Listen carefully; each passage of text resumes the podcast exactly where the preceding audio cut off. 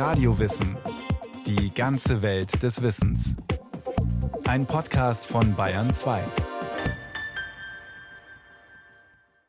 Gerüchte gibt es, seit es Sprache gibt. Gerüchte treffen jeden, ob Privatmensch, Politiker oder Promi. Das Gerücht macht vor niemandem Halt. Und Gerüchte haben Macht. Macht, die man nicht unterschätzen sollte.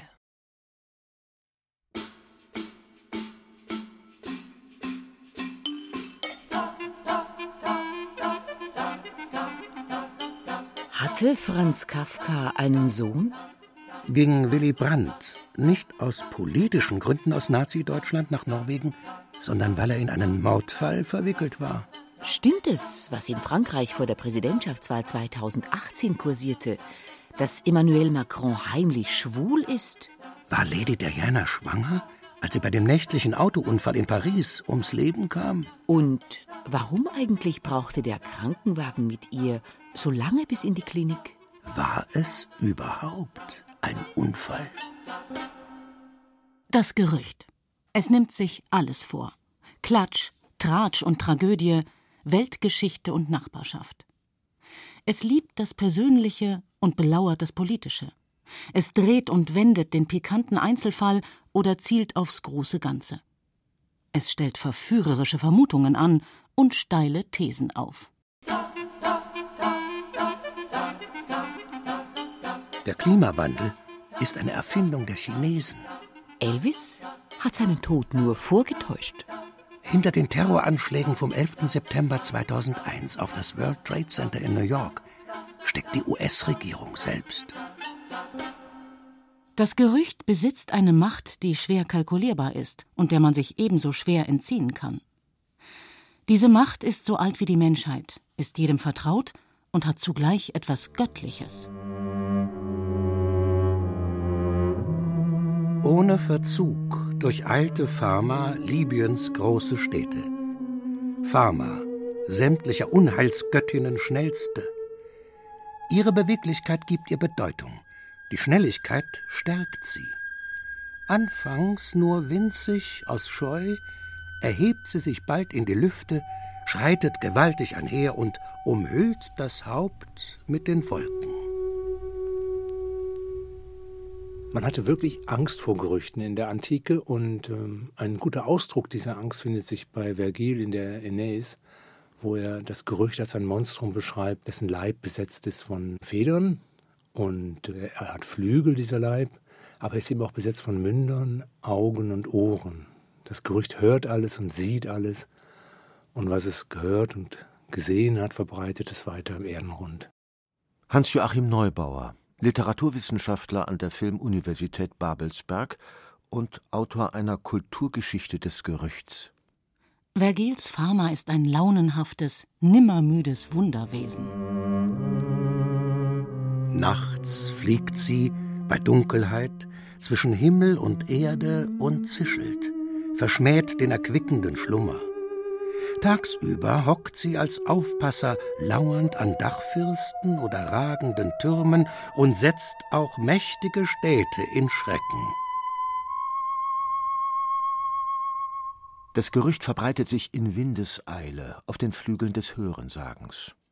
Eine Geschichte geht um, trifft auf offene Ohren, wird weitergegeben. Niemand weiß mehr genau, wer sie eigentlich zuerst erzählt hat. Mit jeder Wiederholung verändert sie sich, spitzt sich zu, wird dramatischer. Denn die Beteiligten dichten ihr mit Vorliebe etwas hinzu. Man möchte gerne gehört werden, man möchte wahrgenommen werden. Und es geht am besten, wenn man ein bisschen mehr weiß als der, dem man jetzt äh, die süße Wahrheit in Anführungszeichen ins Ohr träufelt. Das Gerücht will das Unerhörte. Was es berichtet, ist spekulativ und soll spektakulär sein. Ob es auch wahr ist, kann erst einmal offen bleiben und lässt sich oft auch nicht leicht überprüfen. Diese Ungewissheit, diese vielsagende Schwebe der Mutmaßung macht gerade den Reiz des Hörensagens aus, ebenso wie seine Gefährlichkeit. Und immerhin stimmt ja oft genug eines, dass die Leute eben dieses oder jenes erzählen, dass einem eben dieses oder jenes zu Ohren gekommen sei. Insofern ist das Gerücht immer eine Art Zitat wenn ich ein Gerücht in die Welt setze oder wenn ich an einem Gerücht teilnehme, zitiere ich das, was die anderen sagen und kennzeichne es auch so.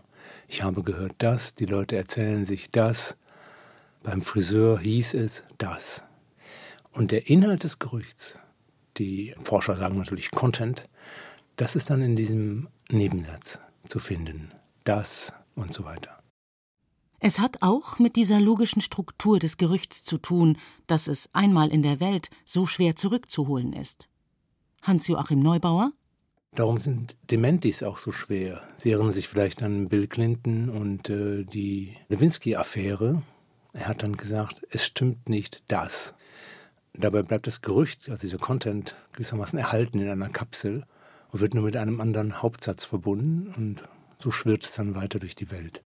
Manchmal gilt gerade das Unverbürgte und Zitathafte des Gerüchts als Indiz für seine Glaubwürdigkeit.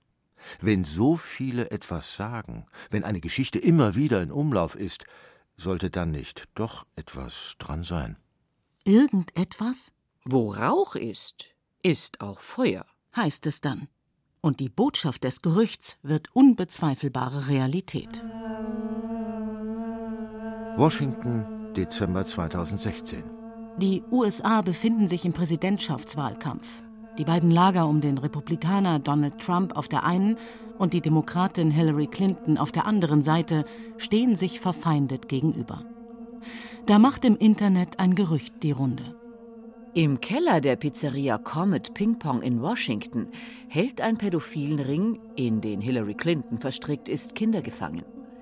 Die Kriminellen kommunizieren per Mail über Codes miteinander. Pizza steht für Mädchen, Hotdog für Jungs. Soße für Orgie. Wenig später stürmt ein bewaffneter Mann das Lokal, will sich mit Schüssen einen Weg in den Keller bahnen. Die Polizei überwältigt ihn und nimmt ihn fest. Verletzt wird niemand. Versklavte Kinder werden nicht gefunden. Es ist also noch einmal gut gegangen. Auch wenn die Story, die nun eben in einer anderen Pizzeria spielen soll, als Verschwörungstheorie im Netz weiterlebt. Das Internet. Ein gerüchtefreundliches Medium.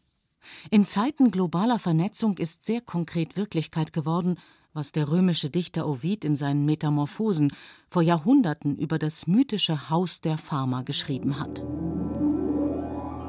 Tag und Nacht ist es offen, und ganz aus klingendem Erze tönet es ganz und erwidert den Laut, das Gehörte verdoppelnd. Nirgend ist Ruh inwendig, und nirgendwo schweigende Stille.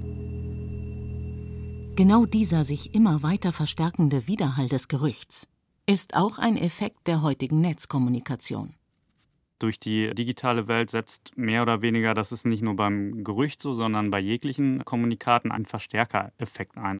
Sagt Felix Bringschulte, Kommunikationswissenschaftler an der Universität Münster. Das muss nicht immer schlecht sein, es kann auch gut sein, aber bleiben wir mal bei einem Gerücht, was negativ behaftet ist und gegebenenfalls eine Menschengruppe stereotypisiert. Das wird nicht mehr so kontrolliert, wie es früher einmal war. Das heißt, anders gesprochen, dass die Gatekeeper-Funktion von professionellen Medienmachern mehr oder weniger wegfallen und jeder Einzelne, wenn es einmal im Netz ist, auf Teilen klickt und somit zu einem Multiplikator werden kann.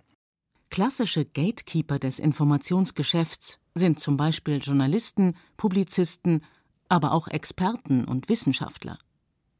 Sie kontrollieren sozusagen das Tor zwischen Gerücht und Nachricht. Sie prüfen Quellen oder sortieren Behauptungen nach Plausibilität und Gewicht.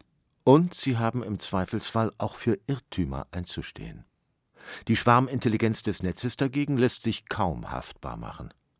Hans-Joachim Neubauer das Gutenberg-Zeitalter als ein Zeitalter, in dem der Name für die Nachricht stand und in dem der Name eben auch eine juristische Dimension der Nachricht kodierte. Das heißt, wenn ich eine Falschnachricht bringe, kann ich dafür belangt werden, wie es in der modernen Presse eben so ist. Dieses Zeitalter ist nun vorbei. Ich würde sagen, das Internet ist das Hörensagen im digitalen Zustand. Und das digitale Haus der Pharma ist so groß wie die ganze Welt. Es ist durchlässig und zugig, hat aber auch seine versteckten Winkel und Echokammern, in denen vor allem Gleichgesinnte zu Wort kommen. Nicht nur die Anonymität im Netz treibt digital verbreitete Gerüchte an, sondern auch die höchstpersönliche Kommunikation. Man wird bestärkt von denen, die ähnlich denken wie man selbst. Was dagegen nicht zur eigenen Position passt, wird mit deutlich mehr Skepsis betrachtet. Wenn ich was von einem Freund geschickt kriege, dann gehe ich erstmal davon aus, weil es ja aus einem privaten Kontext kommt und ich dieser Person eigentlich vertraue. Das muss eigentlich stimmen. Dieses Vorurteil zugunsten des Vertrauten ist allerdings kein Netzphänomen, sondern in jeder Meinungsbildung zu Hause. Confirmation Bias nennen Psychologen den Mechanismus, auf Deutsch Bestätigungsfehler. Gemeint ist damit, Informationen werden so gefiltert, dass sie bereits bestehende Weltbilder unterstützen und eigene Erwartungen erfüllen. Wir bestätigen uns lieber, als uns zu korrigieren. Für das Gerücht bedeutet das, es dient immer auch dazu, die eigene Gruppe zusammenzuhalten. Es schließt die Reihen und die Lücken in der eigenen Welterklärung, indem es eine Deutung für alles bietet, worauf die Gruppe sich keinen Reim machen kann. Und mit Vorliebe sucht es nach Schuldigen, um sich selbst zu behaupten. Orléans, Juni 1969. Eines der bestdokumentierten Gerüchte der Nachkriegszeit ist das Gerücht von Orléans von 1969. Edgar Morin, der Soziologe, ist dorthin gefahren und hat mir davon erzählt, wie das gewesen ist. Tatsächlich gab es Gerüchte, dass in den Geschäften von jüdischen Kleiderhändlern Mädchen verschwunden seien in den Umkleiden und die seien dort abtransportiert worden und auf unterirdischen Kanälen dann in den Orient gebracht worden, um dort in Harems versklavt zu werden. Dieses Gerücht war immerhin so stark, dass es zu Boykottaufrufen kam, dass sich die Leute vor diesen Läden versammelt haben, um gegen die Händler dort zu protestieren. Dass so etwas nach dem Holocaust in einem Land wie Frankreich tatsächlich möglich war, zeigt erneut die bedrohliche Macht des Gerüchts und auch, wie sich ein Vorurteil über Jahrhunderte hinweg über immer neues Hörensagen am Leben halten kann. Der Antisemitismus ist das Gerücht über die Juden, hat Theodor Adorno gesagt. Und tatsächlich ist es so, es findet immer neue Nahrung in allem, was gesagt wird. Und es dient dazu, eine ganze soziale Gruppe zu stigmatisieren. Das Gerücht hat Mitwirkende und Opfer. Die einen haben an der Verbreitung einer Geschichte teil, ohne ihr Gesicht zeigen zu müssen. Sie sind in einer vielköpfigen Menge verborgen, die mit einer Stimme zu sprechen scheint. Und wenn sie als Einzelne zur Rede gestellt werden, dann haben sie das Gehörte schließlich nur weitererzählt. Den anderen aber nimmt die üble Nachrede oder der Rufmord ihr Gesicht. Sie sind nicht mehr diese oder jene Person, sondern nur noch Vertreter dessen, was man ohnehin schon immer über sie zu wissen glaubte. Dass das Gerücht etwas von einer Anklage hat, ist auch an der Wortgeschichte abzulesen. Im deutschen Wörterbuch der Brüder Jakob und Wilhelm Grimm aus der Mitte des 19. Jahrhunderts werden verschiedene Bedeutungen des Wortes Gerücht aufgelistet. Erstens lautes Rufen oder Schreien, Lärm, Getöse. Zweitens im Rechtsleben das Not-, Hülfs- oder Zetergeschrei, unter welchem der auf der Tat ertappte Verbrecher verfolgt und vor Gericht geschleppt wurde. Drittens Gerücht, Geschrei, gemeine Red, die unter dem gemeinen Volk herumgeht. Das gemeine Volk, Vox Populi oder auch ganz einfach die Leute. Das alles sind nicht nur Sprecher ohne Gesicht, sondern scheinbar auch solche ohne eigene Absichten. Und häufig soll gerade das für das Gerücht sprechen. Anders als politische Akteure oder Journalisten, anders als die da oben oder die Lügenpresse. Verfolgt Volkes Stimme nach dieser Interpretation eben keine Agenda, sondern ist einfach da. Wie von selbst, ungesteuert, fast natürlich. Doch das ist ein Irrtum, sagt Hans-Joachim Neubauer. Wir sollten uns nicht der Illusion hingeben, dass ich im Gerücht etwas ganz Natürliches ausspreche. Daran ist nichts natürlich, das ist alles Kultur und oft genug ist es Intrige, Diffamation und Kampf. Und auch wo es nicht so weit geht, arbeiten Gerüchte stets daran, an Einfluss zu gewinnen.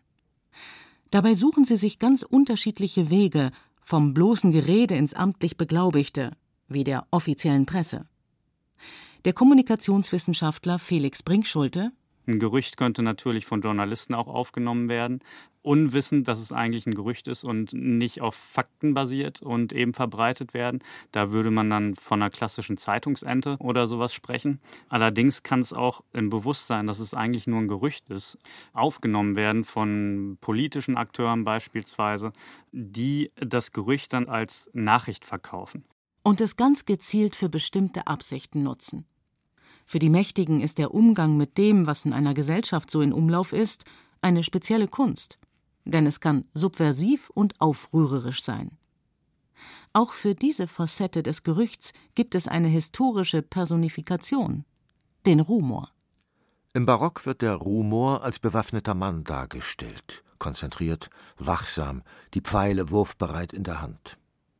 Das Gerücht in dieser Verkörperung ist rebellisch und kämpferisch. Es versammelt das Volk hinter sich und nimmt gerade die Herrschenden ins Visier. Der Rumor ist also ein Bruder der Pharma. Die sind nicht genau geschieden, die beiden, in dem, was jetzt hinsichtlich auf das Gerücht darunter zu verstehen ist. Der Rumor ist eben sehr gefährlich. Wir finden in der Renaissance Hinweise darauf, dass durchaus begriffen wurde, wie gefährlich die Stimme des Volkes ist.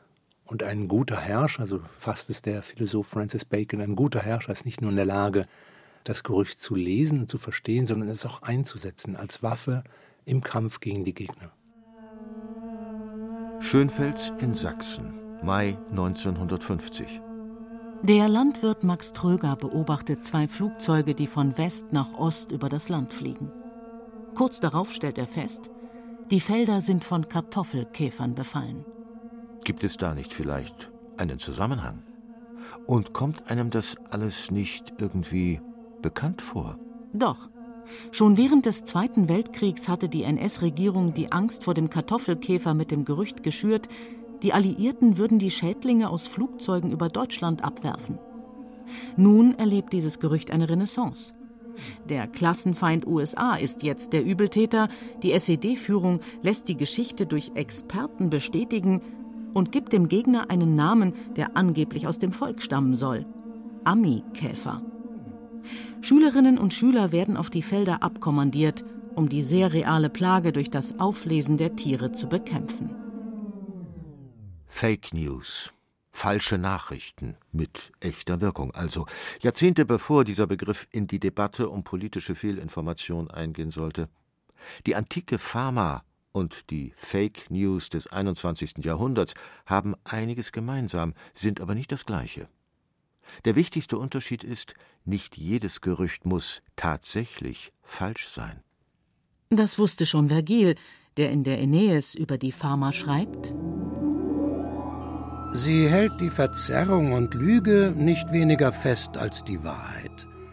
Nunmehr verbreitete freudig sie neue weltweite Gerüchte, mengte, ganz unterschiedslos übertreibend, Falsches und Wahres. Die Pharma hat ein ausdrücklich ungesichertes Verhältnis zur Wahrheit. Sie kann lügen oder sich täuschen, kann behaupten, es ganz genau zu wissen oder zugeben, sich nicht sicher zu sein. Und so oder so ihren Effekt erzielen. Nach dem berühmten Stille-Post-Prinzip. Das Gerücht steht dann am Anfang und über je mehr Leute es dann geht, desto mehr und eher verfestigt sich das und wird dann am Ende der Kette, so könnte es auf jeden Fall sein, eben als Nachrichtenersatz genutzt. Und diese Kette ist nur sehr schwer wieder zu lösen oder durch Richtigstellungen zu sprengen. Da wieder reinzupreschen und das richtig zu stellen und dann genau die Leute zu erreichen, die vorab mit dem Gerücht in Kontakt getreten sind, ist schwierig. Und selbst wenn man sie erreichen würde, wer an ein Gerücht glaubt, glaubt nur selten auch an seine Widerlegung. Vielleicht kommt es aber auf die Frage nach der Wahrheit des Weitergegebenen auch gar nicht so sehr an. Vielleicht ist das Interessante am Gerücht nicht, was es sagt, sondern was es zeigt. Es gibt eine Wahrheit des Gerüchtes und das ist eine psychologische Wahrheit. Im Gerücht kann man natürlich, wenn es ein erfolgreiches Gerücht ist, wenn es viele Leute teilen, kann man natürlich sehen, welchen Ängsten sie aufsitzen oder welchen Nöte sie leiden oder welcher Hass sie treibt. Warum nehme ich an so einem Gerücht teil? Warum beeindruckt mich das so, dass ich es weitergebe? Warum habe ich Lustgewinn wenn ich über die oder jene Gruppe etwas Schlechtes erzähle. Im Gerücht wird das kollektive Unbewusste einer Gesellschaft sichtbar. Das muss nicht immer Ausgrenzung und Missgunst sein. Auch unsere Hoffnungen werden durch das Hörensagen beflügelt. Die Bekannte einer Bekannten hat den Krebs durch positives Denken besiegt. Wie man hört, wird es in diesem Jahr ein 13. Monatsgehalt für alle geben. Forscher sollen herausgefunden haben, wie man am ehesten die große Liebe trifft. Wir spinnen nicht nur Bedrohliches weiter, sondern auch schöne Versprechungen, fügen noch schönere Details hinzu, berichten gerne gerade vom Unwahrscheinlichen. Und besonders lustvoll schalten wir uns ins Hörensagen über diejenigen ein, die wir bewundern. Große Vorbilder, unerreichbare Legenden oder Stars und Sternchen des Tages. Hier ist das Gerücht nicht Stimme des Stigmas, hier nimmt es denen, von denen es handelt, nicht das Gesicht, sondern zeichnet ein Sehnsuchtsbild von ihnen. Wer an der Fantasie teilhat, der darf sich den Großen und Berühmten ein wenig näher fühlen. Nicht zufällig ist mit Pharma historisch auch der Ruhm gemeint, der Ruf, den jemand hat, der Gute wie der Schlechte, auch Leumund genannt. In der Pharma, also im Ruf, teilt sich natürlich oft auch das Sozialprestige einer Person mit. Davon hängt ja einiges ab. Und wenn der Ruf einmal zerstört ist, dann lebt es sich vielleicht ganz ungeniert, aber man kann auch nicht mehr alles tun, dann wird nicht mehr überall zugelassen. Also das ist schon ein sehr sensibles Element der sozialen Persönlichkeit, der Ruf, den man genießt. Und natürlich ist das auch ein Kontrollmechanismus, also ein Modus der Anpassung.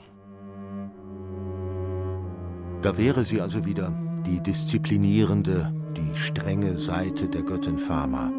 Sie teilt Ansehen zu, ist unberechenbar, kann vielleicht sogar über Schicksale entscheiden.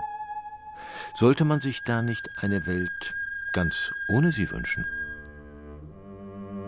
Es wird sie nicht geben, diese Welt. Wo immer Menschen sprechen, sind Gerüchte im Spiel. Wo immer Geschichten von einem zum anderen weitergegeben werden oder ein einziger Klick sie weltweit verbreitet, ist das Hörensagen schon dabei. Wir können nur wachsam bleiben.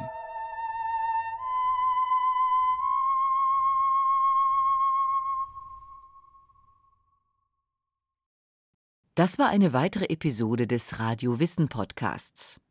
Beate Meyer-Frankenfeld ging der Geschichte und Wirkkraft von Gerüchten nach. Es sprachen Katja Amberger, Andreas Neumann, Marleen Reichert und Rainer Buck. Ton und Technik Daniela Röder. Regie Kirsten Böttcher. Redaktion Bernhard Kastner.